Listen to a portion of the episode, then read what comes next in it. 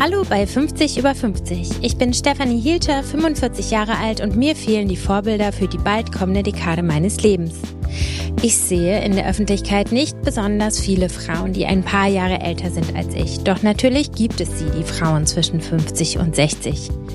Ich möchte hier einen Ort schaffen, an dem sie zusammenkommen. Ein Ort, an dem Lebenserfahrungen und Lebensgeschichten zu finden sind. Ein Ort, an dem offen über Höhen und Tiefen und über die Herausforderungen, vor allem aber über die Chancen des Älterwerdens gesprochen wird.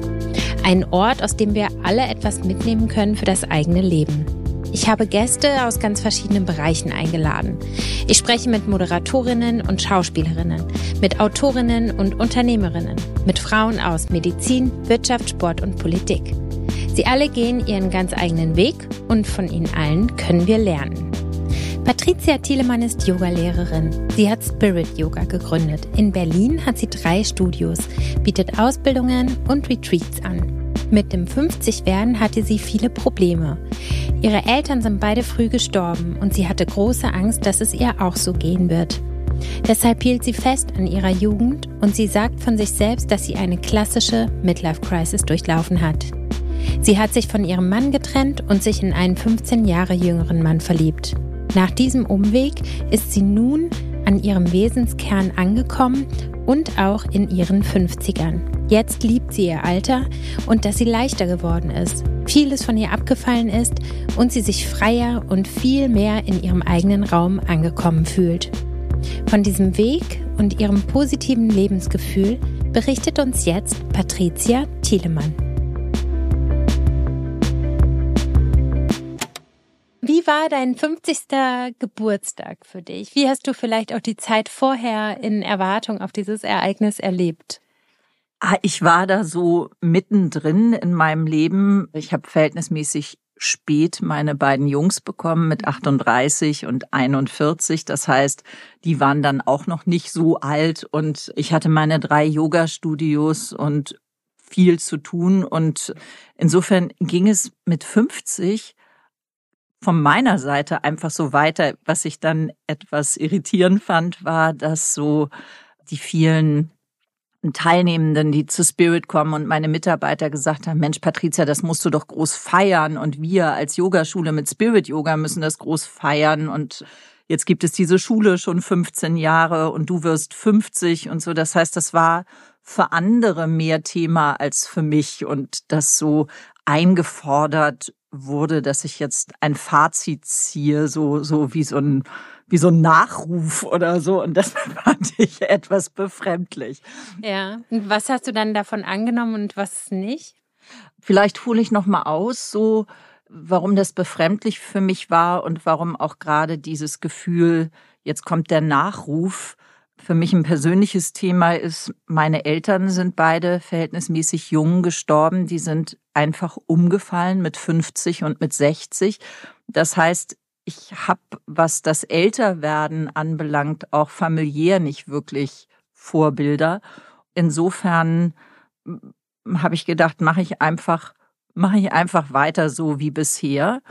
Da, wo ich das Gefühl hatte, jetzt ändert sich wirklich was, war dann so mit Mitte 50. Da habe ich gemerkt, mein Körper verändert sich, ich habe andere Bedürfnisse, ich kann manches von dem, was ich vorher so tapfer hingenommen habe, nicht mehr so einfach tolerieren und so. Da war so der große Wandel, aber mit 50 war noch gar nicht so viel. Das heißt, das klingt so ein bisschen, als hätten die Wechseljahre dann eingesetzt. ja, es kam 50? schleichend, genau. Mhm. Also, dass es so schleichend losging. Mhm. Ja, da wurde ich dünnhäutiger und ich weiß, ich hatte dann irgendwann so eine Begebenheit, dass ich nach einer anstrengenden Yogalehrerausbildung und noch vier Kursen obendrauf und ein Interview geben und ich weiß nicht was, auf einmal so was wie einen kleinen Schwächeanfall hatte und dachte, jetzt kriege ich einen Herzinfarkt und bin dann ins Krankenhaus gefahren und war in der Notaufnahme und dann stellte sich schnell heraus, das war nur eine kleine Panikattacke und äh, mhm. wahrscheinlich hormonell bedingt, dass ich gemerkt habe, es wurde alles zu viel. Was ich aber amüsant fand, weil da hatte ich eben diese Zahl und das Thema und so gar nicht so wirklich für mich auf dem Schirm.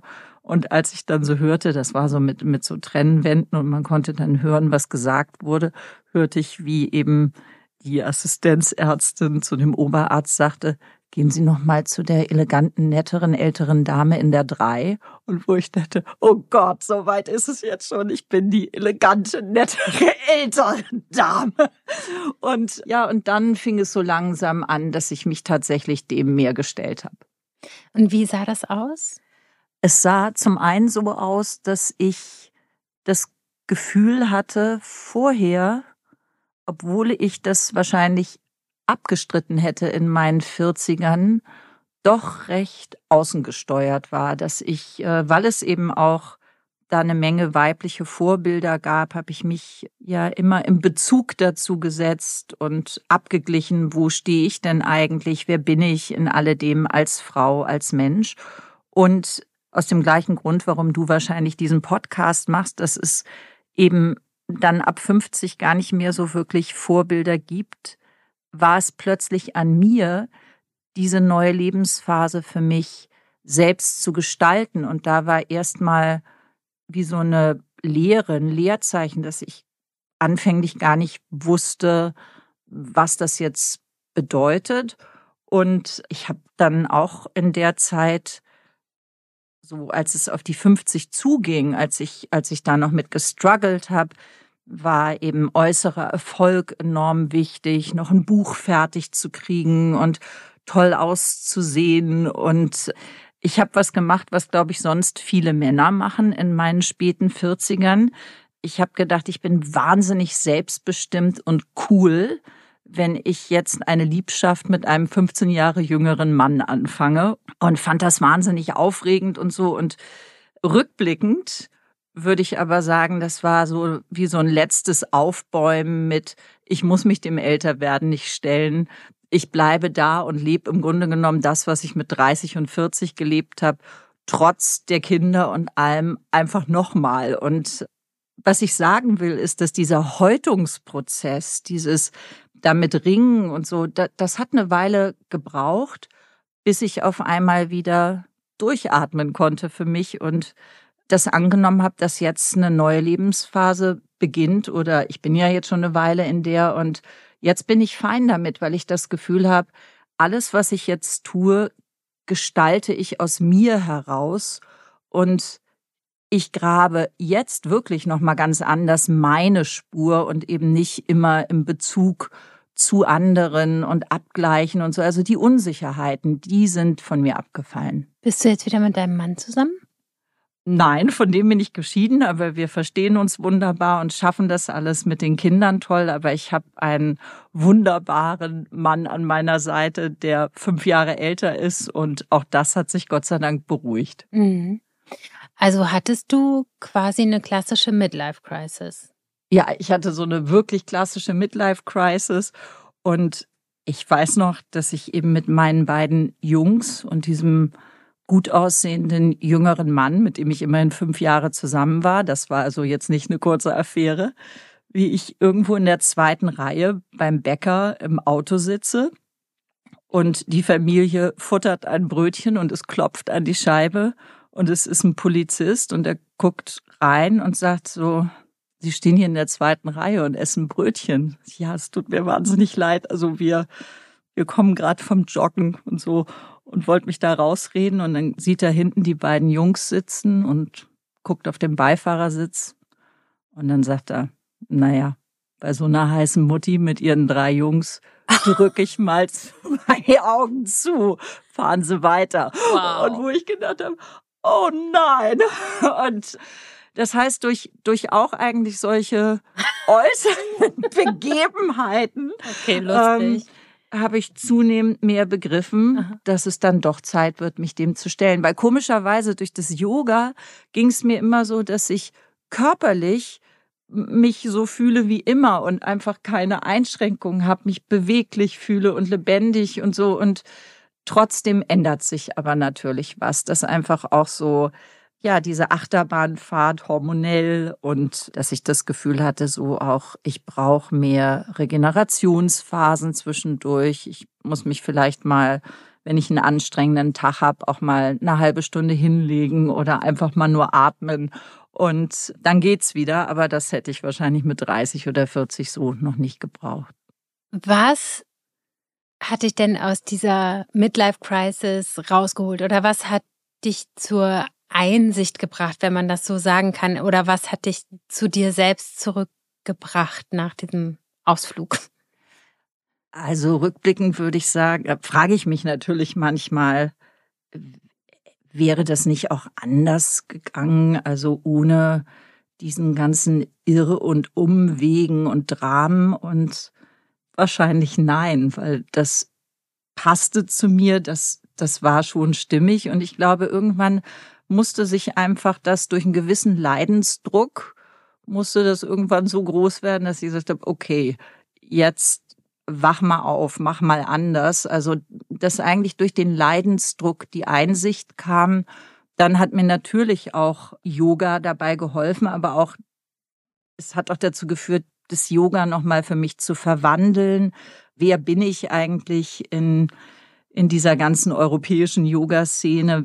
Welche Spur möchte ich dort hinterlassen und so? Aber es kam durch den Leidensdruck, dass sich eine Tür geöffnet hat, die mich zur Einsicht geführt hat. Und kannst du diesen Leidensdruck beschreiben? Ich glaube, die Angst war wirklich, auch wenn meine Eltern eben so früh gegangen sind, du stirbst jetzt, weil es gab für mich auch kein Leben, eben zumindest nicht in der eigenen Familie, weit über das hinaus, wo ich jetzt gerade stand. Und ich glaube, es war die Angst, nicht sterben zu wollen und einfach so weiterzumachen wie bisher und mit meinen High Heels beeindruckend durch Berlin Mitte zu stolzieren. Und irgendwann habe ich gemerkt, dass der Mantel passt nicht mehr, die Schuhe passen nicht mehr, die ich kriege auf einmal Hühneraugen. Das ist alles nicht mehr.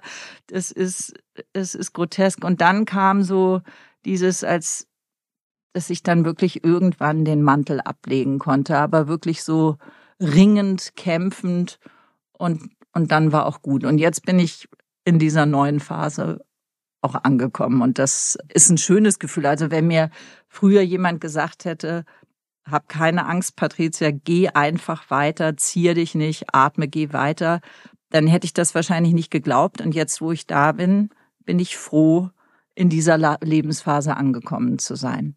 Was findest du jetzt besser als vor zehn Jahren? Eben anders gestalten zu können, kompromissloser zu sein, auch dadurch, dass die Äußerlichkeiten wegfallen, also auch Männern zu gefallen, zu leuchten, mich mit anderen Frauen messen zu müssen, das, das ist alles weg und jetzt geht's ums Eigentliche. Also es, mir hat mal jemand gesagt, es braucht ein halbes Leben, um eine Identität aufzubauen und in der zweiten Lebenshälfte kann die sich dann wieder lockern und das merke ich. Also ich bin lockerer geworden und ich kann mich in den Dienst der Sache stellen. Also ich habe nicht mehr wie früher so eine so eine Hidden Agenda, jetzt auch noch besonders toll gefunden zu werden und schön gefunden zu werden und so, sondern ich kann mich einfach der Sache stellen, weil das andere ist durch. Du bist immer noch sehr schön, finde ich.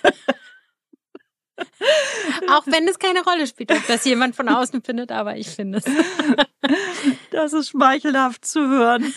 Aber ich muss da jetzt eben nicht mehr dran rummachen und, und würde mich jetzt nicht mehr darüber identifizieren, wobei ich es natürlich immer noch auch schön finde, mich schön anzuziehen und gepflegt zu sein und jetzt nicht auf einmal eben zur Oma zu mutieren. Mhm. Aber es ist eben nicht das Allerwichtigste in der Welt, sondern das, was wichtig ist, ist einen Impact zu haben mit dem, was ich tue. Und dadurch merke ich, habe ich auf einmal eine ganz andere, tiefere Power, weil ich mich nicht mehr so zerstreue und verzettel, sondern eben in dieser Lebensphase mich auf das konzentrieren kann, was ich jetzt bewegen möchte. Und ich merke, dass früher war das vielleicht imposant und jetzt ist es wesentlich und das ist schon gut.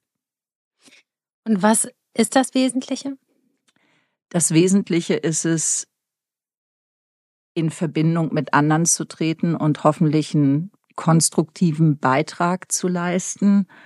Ich weiß, also was mir da spontan einfällt, ist, hätte ich jetzt gar nicht gedacht, dass wir in diesem Gespräch darüber reden würden, aber ich hatte ja mal vor 25 Jahren oder 30 Jahren so eine unschöne Begegnung mit diesem Regisseur Dieter Wedel. Ich war ja früher mal Schauspielerin mhm. und ich konnte ihm Gott sei Dank eins auf die Nuss hauen und das war damals traumatisierend, aber ich bin da noch halbwegs gut rausgekommen. Es ist nichts Schlimmes passiert. Kannst du ähm, das kurz nochmal benennen für die, die das damals nicht mitbekommen haben? Das ging ja groß durch die Presse, ne? Ja, ja, also das war so, dass ich eben, er hatte mich zum Casting eingeladen in irgendein Hotel in Bremen und ich hatte ihn auch vorher schon mal kennengelernt, saß schon mal bei ihm zu Hause neben der Frau und so. Also da war auch eine gewisse Vertrauensbasis und das war jetzt also sowas wie ein Recall, nächstes Casting. Und er sagte, ja, wir drehen da gerade, wir machen das in dem Hotel. Und dann kam er völlig abgehetzt, viel zu spät vom Drehen und sagte, ach, liebe Frau Thielemann, das tut mir ja jetzt so leid.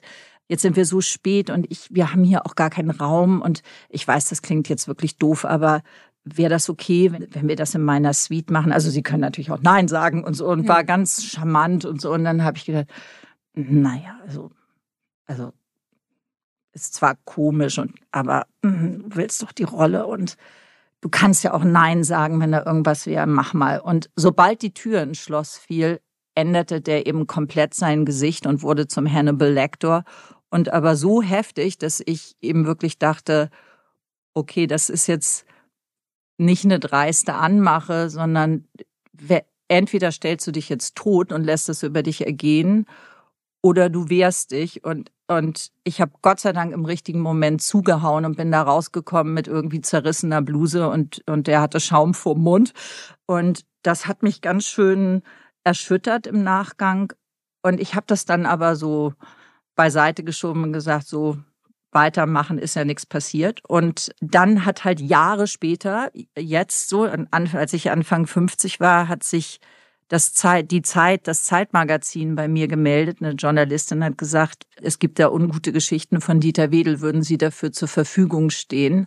Und wo ich am Anfang gedacht habe, nee, das mache ich nicht. Das entspricht mir nicht. Ich möchte jetzt nicht mit so einer Geschichte auf einmal wahrgenommen werden und das ist mir peinlich und dann hätte man auch früher und so. Und ich habe dann aber, nachdem ich wirklich deswegen ein paar schlaflose Nächte hatte und gedacht, nee, Patricia, jetzt, es geht jetzt mal nicht um dich, sondern in diesem Fall musst du jetzt wirklich mal Zivilcourage zeigen, weil der hat anderen Frauen wirklich ganz schlimme Sachen angetan. Und wenn du jetzt hier nicht auch mal das abstreifst, auch wenn es jetzt unangenehm ist und für die Sache stehst und Fürsprecherin bist, dann ist das echt schäbig. Und das war auch noch mal was, wo sich was gedreht hat, wo ich vielleicht fünf Jahre früher gesagt hätte, nee, ähm, ich möchte makellos erscheinen und nicht mit irgendwie so einer unschönen Geschichte in Verbindung gebracht werden. Und ich wusste auch, das gibt Gegenwind. Und da dann aber zu sagen, ich mache das jetzt, ich gehe damit raus, selbst wenn ich vielleicht bis zum Ende meines Lebens mit dieser Geschichte in Verbindung gebracht werde, die ja nichts ist, worauf man jetzt besonders stolz sein kann. Und trotzdem war es wichtig und hat mir gezeigt, das steht jetzt an, mich einzusetzen für andere und in der Form in meine Kraft zu kommen und eben auch da, wo was falsch läuft in der Welt, den Mund aufzumachen oder mit der Faust auf den Tisch zu hauen. Und dafür musstest du quasi erst erfahrener, älter, 50 werden, um die Kraft zu haben, das zu tun?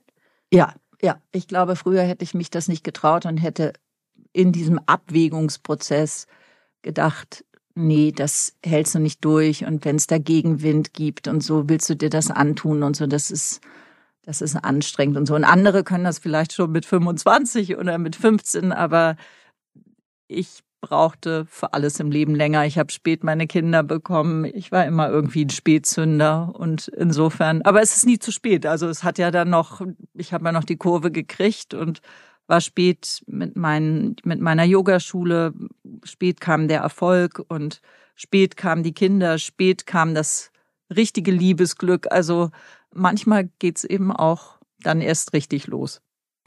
Werbung Mein heutiger Werbepartner ist Dr. Kade Healthcare und die neue Kade Hydro Befeuchtungscreme. Diese Creme wurde speziell für die Befeuchtung und Rückfettung des Intimbereichs entwickelt, denn gerade in den Wechseljahren, aber auch in einer Schwangerschaft oder in Phasen mit hoher Stressbelastung entwickelt die Haut dort spezielle Bedürfnisse und braucht dann intensive Pflege.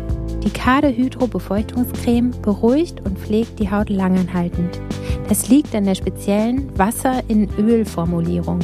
Der Film, der sich beim Auftragen auf die gereizte Haut legt, kann die Beschwerden, die durch Trockenheit ausgelöst werden, lindern. Die Kade Hydro Befeuchtungscreme enthält hochwertige Inhaltsstoffe wie Hyaluronsäure und Mandelöl und ist zudem frei von Duftstoffen, Paraffinen und Konservierungsstoffen. Wenn ihr noch mehr wissen möchtet zu Anwendungsgebieten, Zusammensetzung und Wirkung der Kade Hydro Befeuchtungscreme, in den Show Notes habe ich euch einen Link zu diesen Infos hinterlegt. Danke an Kade Hydro für die Unterstützung dieser Episode von 50 über 50. Werbung Ende. Was hat das in deinem Leben verändert? Also es wäre jetzt vielleicht ein bisschen pathetisch zu sagen, mit dem Entschluss habe ich vor gar nichts mehr Angst. Natürlich kenne ich trotzdem Ängste, aber ich lasse mich nicht mehr von meinen Ängsten lähmen. Und diese Begebenheit, dann einfach weiterzugehen und eben nicht stehen zu bleiben, nur weil da die Alarmglocken angehen, sagen, tu's nicht, tu's nicht und, und die Angst spricht, sondern die Angst bei der Hand zu nehmen und zu sagen, ich gehe trotzdem weiter und mach das. Das hat sich geändert und das, das tue ich jetzt sehr viel konsequenter. Manchmal mit schlottrigen Knien, aber ich gehe, ich gestalte, ich unterstütze, wo es mir möglich ist. Und das ist anders. Also ich habe das Gefühl, mein Leben hat sich dadurch noch mal mehr verdichtet, ist mehr in die, ist mehr in die, in die Tiefe gegangen. Ich bin präsenter dadurch geworden. Und das ist enorm wertvoll. denke ich manchmal, wie schade, dass meine Eltern das nicht erleben konnten, dass die zu früh gestorben sind, um diese Lebensphase erleben zu dürfen. Und das hätte ich früher nicht gedacht. Da habe ich immer gedacht, so meine Mutter, die so jung gestorben ist, dachte, naja, die musste halt nie alt werden und mit den Gebrechen, die dann irgendwann kommen, zurechtkommen, sondern die hat sich in der Mitte ihres Lebens auf der Höhe verabschiedet. Deswegen hatte ich eben gar kein Bild, wie das sein könnte. Und ich finde dieses Gestaltende, dieses Kraftvolle, was in dieser Lebensphase da ist, das finde ich ganz wunderbar. Aber mal sehen, wie es dann ist, wenn wir vielleicht in zehn Jahren nochmal sprechen, mhm. wenn dann wirklich eben die Vergänglichkeit nochmal ganz anders an die Tür klopft dann weiß ich natürlich nicht, ob ich hier jetzt genauso sprechen würde. Aber weil ich das insgeheim weiß, nutze ich die Zeit. Nicht neurotisch, indem jetzt irgendwie ich nicht still sein kann, aber ich weiß, jetzt habe ich die Kraft, die Dinge umzusetzen, die ich mich vor fünf oder zehn Jahren noch nicht getraut habe. Und wer weiß, wie lange ich das noch kann. Und deswegen ist meine Zeit jetzt. Was sind so die großen Themen, die du vor dir siehst, die du zu bearbeiten hast? Wie alt sind deine Kinder jetzt?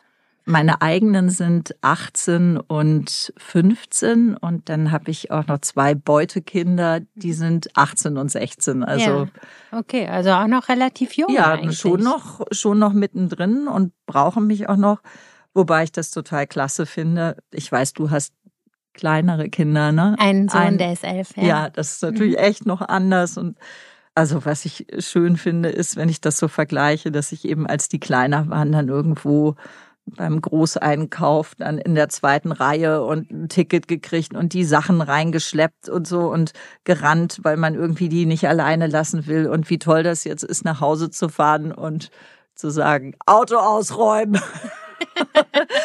und und äh, mir dann erstmal einen Kaffee zu machen und zu sehen, wie die Jungs die Wasserkisten reinschleppen. Das ist schön. das ist ein schönes Bild. Da ja. freue ich mich dann jetzt auch schon mal drauf. Das ist eine gute Aussicht. Ah, wunderbar.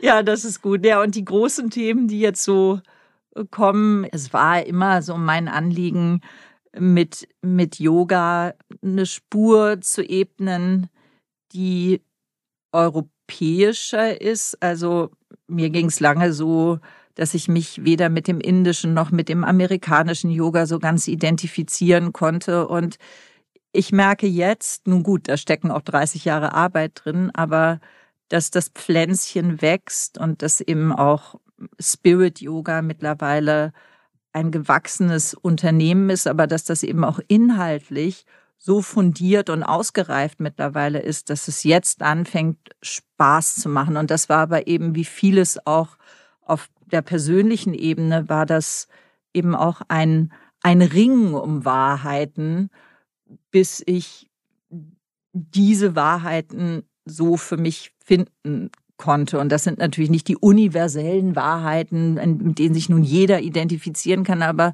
sagen zu können, das entspricht mir, das ist gut, das war und ist schön und jetzt fängt es eben an, das mehr mit Leichtigkeit weiterentwickeln zu können und das macht mir Spaß. Leichtigkeit ist ein tolles Stichwort, ne? Ich ja. finde, das ist, das brauchen wir alle mehr in jedem Alter eigentlich, ne? Wobei man in der Jugend natürlich einfach noch viel, viel mehr Leichtigkeit hat. Aber es ist ganz wichtig, sich das zu bewahren und auch nochmal mehr zu kultivieren. Also ich merke das jetzt, mein Sohn wird natürlich auch ein bisschen größer und ich sehe da schon auch Sachen anrollen, ne? Aber trotzdem ist dieser Vorsatz so, es gibt eigentlich ein bisschen mehr Zeit für mich, in der diese Leichtigkeit auch wieder präsenter sein um, darf. Unbedingt, unbedingt. Und ich sehe leider bei so vielen Frauen in meiner Yogaschule, dass dann häufig die Männer in den 50ern eben dann meinen, sie müssten eben jetzt nochmal sich eine 30-Jährige suchen und nochmal von vorne und nochmal eine Familie gründen und so und lassen die 50-jährige Frau stehen.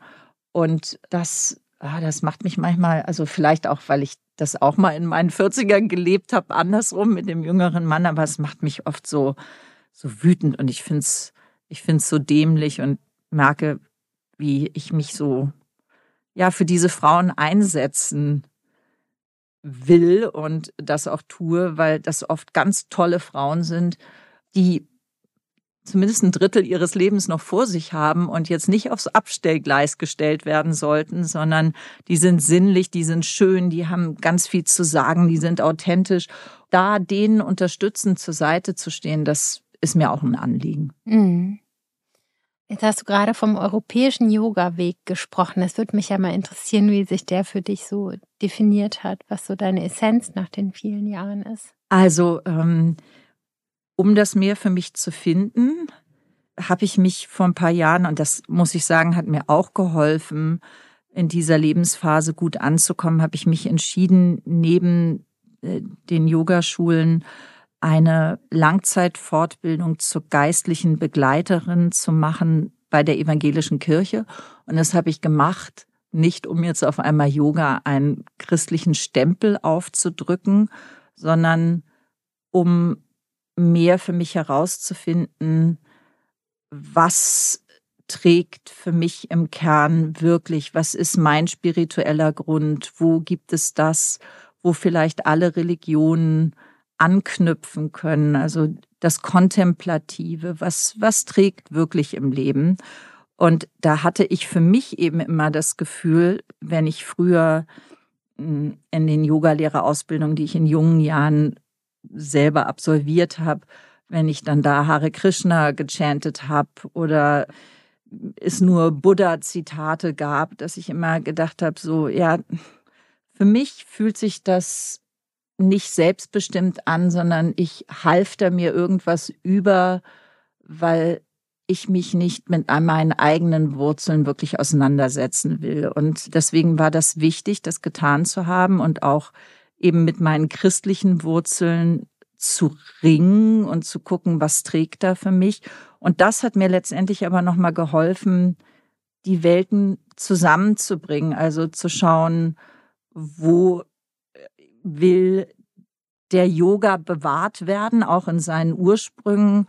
Und wie kann ich die Verbindung, die Brücke schlagen mit dem, was ich in dieser geistlichen Begleitung gelernt habe? Und das Interessante dort war vielleicht auch noch, anders als jetzt in so einer Coaching-Ausbildung, ging es hier eben eher darum, Menschen Halt und Zuversicht zu spenden, wenn es keine guten Auswege geben kann. Also eben auch, wenn jemand weiß, dass er sterben muss und eben furchtbar krank ist oder wenn jemand vom Glauben abgefallen ist, weil irgendetwas Furchtbares im Leben passiert ist. Und das hat mich eben früher immer dann sprachlos gemacht oder mir Angst gemacht. Und ich merke, durch diesen Weg kann ich anders da sein. Ich kann, ich, ich bin keine Heilsbringerin, ich bin kein Guru, aber ich kann, ich kann da sein und stehen und, und jemandem Trost spenden durch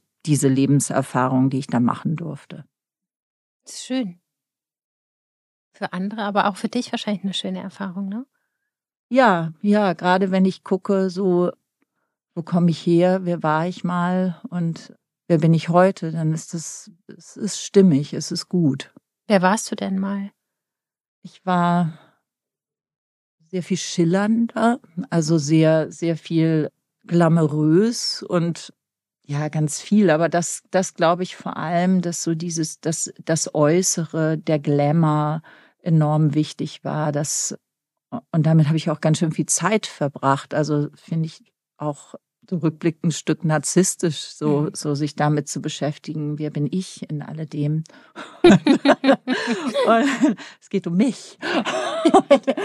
und ja, das hinter mir lassen zu können, das, das ist schon schön. Und ich, was auch toll daran ist, wenn du das so fragst, ich frage, also jetzt, man versteht das Leben ja immer, wenn man zurückblickt. Und ich frage mich manchmal so, musste das denn alles sein, so dieses extrem Vamphafte, das so, wenn ich so Bilder von mir sehe von früher, dann hatte das fast was so, ja, so, so was Transvestitenhaftes. Also es war jetzt so, so wie RuPaul oder so, also so, so, so eine zwei Meter zwanzig Gestalt in High Heels und bunten Mantel und so. Und, und ich glaube, ich habe das auch gebraucht, weil ich eigentlich ganz unsicher war, wer ich als Frau darin bin. Und dass, dass so dieses sehr grelle, überschwängliche, so auch ein Schutzmantel war, zu sagen, bitte nimmt mich wahr, bitte, bitte spiegelt mir zurück, dass ich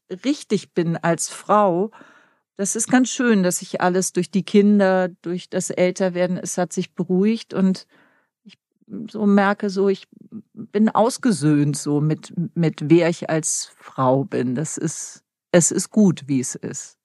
Schön. Ich freue mich. Ich überlege gerade, ich finde das eigentlich ein total schönes Schlusswort und unsere Zeit ist quasi auch erfüllt.